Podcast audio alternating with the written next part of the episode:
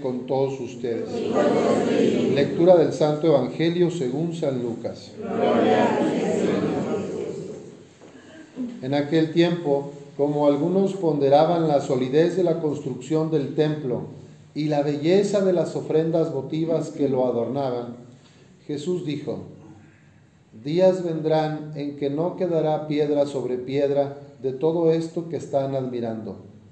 Todo será destruido.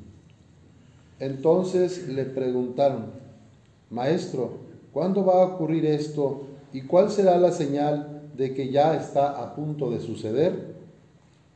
Él les respondió, Cuídense de que nadie los engañe, porque muchos vendrán usurpando mi nombre y dirán, yo soy el Mesías, el tiempo ha llegado. Pero no les hagan caso. Cuando oigan hablar de guerras y revoluciones, que no los domine el pánico, porque eso tiene que acontecer, pero todavía no es el fin. Luego les dijo, se levantará una nación contra otra y un reino contra otro. En diferentes lugares habrá grandes terremotos, epidemias y hambre, y aparecerán en el cielo señales prodigiosas y terribles. Esta es palabra del Señor. Gloria a ti, Señor Jesús. Pueden tomar asiento. En este día, bueno, recordamos ayer a la medalla milagrosa, la Virgen de la medalla milagrosa, eh, que se apareció a Catalina Labouré, esta religiosa, y nuestra madre aparece así, ¿verdad? Con sus manos hacia abajo, derramando muchas gracias, muchas gracias para todos. Y muchas veces nosotros, ¿verdad? distraídos, no, no recibimos, ¿verdad? No asimilamos esas gracias, estamos distraídos. El Evangelio de hoy dice que cuando Jesús ve a algunos contemplar la solidez del templo y la belleza de los adornos que tenía, pues a veces así nos puede pasar, están distraídos. Y Jesús les hace ver que todo aquello, pues se va a acabar, será destruido. Este, a los 70 años de la muerte de Jesús, el imperio romano, con Tito a la cabeza, destruye el templo de Jerusalén. No quedó piedra sobre piedra. La primera lectura, de que es un texto del profeta Daniel, también está hablando de, de, un rey que es, le está diciendo a Nabucodonosor, un rey poderoso, que hay otros reinos que vendrán más poderosos que el suyo. Y entonces ah, se habla de metales, ¿verdad? Oro, plata, bronce, luego el, uno de hierro, pero este de hierro mezclado con barro, pies de barro, la estatua. Y también dice que cae una piedra, una, piedra sin intervención de mano alguna y que al pegar en, en, los pies de esta estatua todo se derriba y se convierte en polvo. Lo mismo que el templo de Jerusalén. ¿verdad? Lo que creamos nosotros, que creemos que es infinito o que durará para siempre, se acabará. Mi casa en la que vivo hoy, de dos pisos o de tres pisos.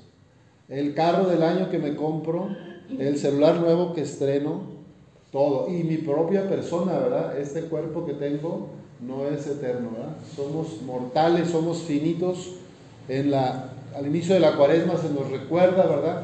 polvo eres y en polvo te convertirás él. Pero bueno, a veces los seres humanos pensamos, ¿verdad? Como en el espíritu de los constructores de Babilonia, de aquella torre de Babel, ¿verdad? La torre de Babel, que vamos a permanecer, que no nos vamos a morir. Y cuando uno menos se acuerda, ya me dicen, está usted enfermo de aquello, está usted enfermo de esto otro, está con una crisis de salud, mire, tiene diabetes, mire, su hígado no está funcionando bien, oiga, pues ya le están fallando las rodillas. Entonces, todos tenemos, ¿verdad? Esa realidad, pero a veces nuestras acciones como que fueran en sentido contrario, como si yo fuera a prevalecer siempre. Entonces, hoy Jesús nos quiere advertir, ¿verdad? Pues que nuestra vida es mortal, es finita en este mundo y que lo más importante es el reinado de Dios. Entonces acabamos de celebrar el domingo pasado la fiesta de Cristo Rey, que es el Dios grande que ha manifestado y que, y que el sueño de Dios es pues que no estemos distraídos en lo accesorio, ¿verdad? En lo material, en lo superficial, sino que pongamos nuestra atención en lo esencial.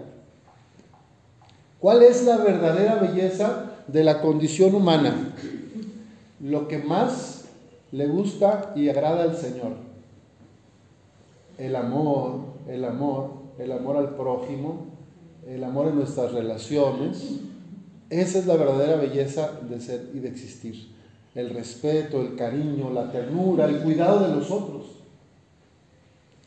Y bueno, es lamentable ver, ¿verdad?, que a veces algunas personas o algunos eh, poderosos o no tanto, pues tienen su casa en óptimas condiciones, sus vehículos impecables, pero pagan malos salarios, no les dan apoyo a sus trabajadores. Entonces, en vez de ver por los templos vivos y de, de, relacionarse, de amar a la gente, pues se concentran en sus bienes, en su yate, en su barco, en sus vacaciones. Y nosotros que no somos esos tan ricos, pues también podemos caer en la misma tentación, ¿verdad? De poner por encima lo material sobre el amor a nuestra familia, a los hermanos, a los hijos, a los padres, a las parejas, esposos y esposas. Y también conocemos historias de otra parroquia, donde yo estuve, de otro estado, que aquí no pasa eso, donde también muere la, viejita o el señor y no alcanzó a dejar herencia, no firmó papeles y un problemón, ¿verdad? Entre los hijos, peleándose pues por barro, porque eso no se lo van a llevar al cielo. El terrenito, las dos casitas o la camioneta, lo que haya dejado, que se la quieren dividir en diez, ¿verdad? Bueno, un problemón. Entonces, y, ya se dejan de hablar, se separan y los nietos también los meten, un problemón. Bueno, nada nos vamos a llevar, todo será polvo. Bueno, vamos a poner atención en lo esencial, pidamos a Dios que nos ayude a ver lo que verdaderamente importa, porque todo se reducirá al polvo, menos las obras, nuestro amor, nuestro cariño, lo que dimos de amor, de afecto. Mientras más das, más recibes. Y si cosechas, si siembras amor, cosecharás amor. Si yo siembro vanidad, odio, envidia, pues eso también voy a sembrar, eso cosecharé también. Bueno, que Dios nos ayude para poner nuestro corazón en lo que verdaderamente vale, en la belleza auténtica, que es la belleza del amor a los demás. Que así sea.